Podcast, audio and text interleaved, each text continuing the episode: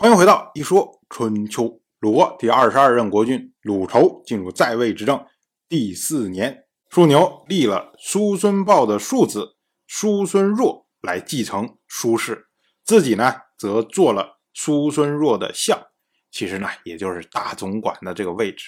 说白了，就是叔牛通过前面这么一系列的操作，最终呢保住了自己的权位。我们要说啊，叔牛他不过是一个。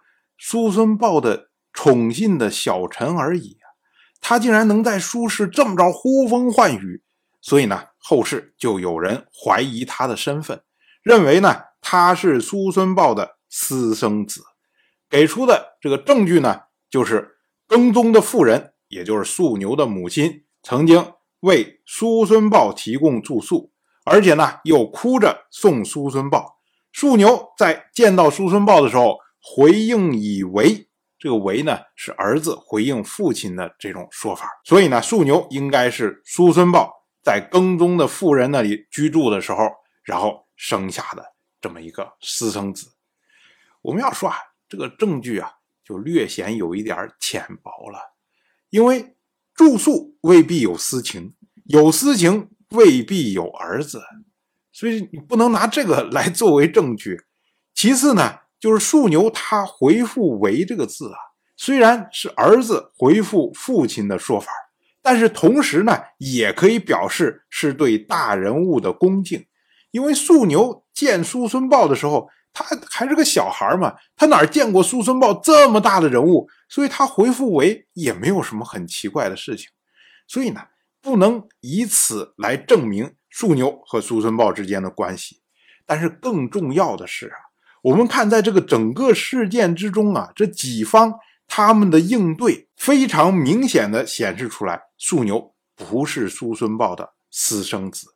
首先是耕宗的妇人，他呢进献的是智，进献的智就是把素牛当成是叔孙豹的氏来看待。他称呼素牛的时候，称呼为我的儿子，而不是称呼为你叔孙豹的儿子。所以，这明显是耕中的妇人以当时的恩情来为自己的儿子谋出身，而不是要让自己的儿子和叔孙豹相认其次呢，叔孙豹先让叔牛做小臣，后来呢，让叔牛做内务，做大总管。可是呢，没有让叔牛做家宰。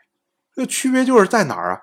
就是叔孙豹只是让素牛来管自己家里面的事情，不让叔孙豹管外面的事情。这明显呢是把素牛看成是自己的亲信，而不是自己的儿子。如果真的是自己儿子，肯定要让他管外面的事情啊。这样的话，你才能在外面跟别的这些大夫们、跟这些权贵们能接触，你才能保有自己的地位嘛。而树牛呢？他图谋叔孙豹的家业，所以先后和孟炳、众人、叔孙弱合作。他呢没有想着自己做苏氏的家主，就很明显，他只是想着要掌管家业，没有想着继承家业啊。我们要说啊，春秋时代的私生子不像后世那么低贱，比如说像楚国的斗谷乌图，他就是私生子啊。可是他做到了楚国的令尹，做到了斗氏的族长，像郑国的国君郑兰，他也是私生子啊。可是呢，他最后能够做到国君。那如果说这位素牛真的是叔孙豹的私生子，他完全可以去抢夺家业呀。那他为什么只是满足于一个大总管的位置？所以从这些行为上面，我们就可以看出来，素牛他。不是叔孙豹的私生子，他只是叔孙豹的这么一个比较亲信的人而已。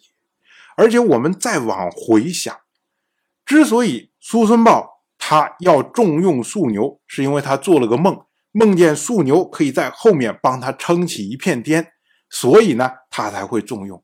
那我们知道，这个梦境这个事情啊，多数情况下都是当事人的。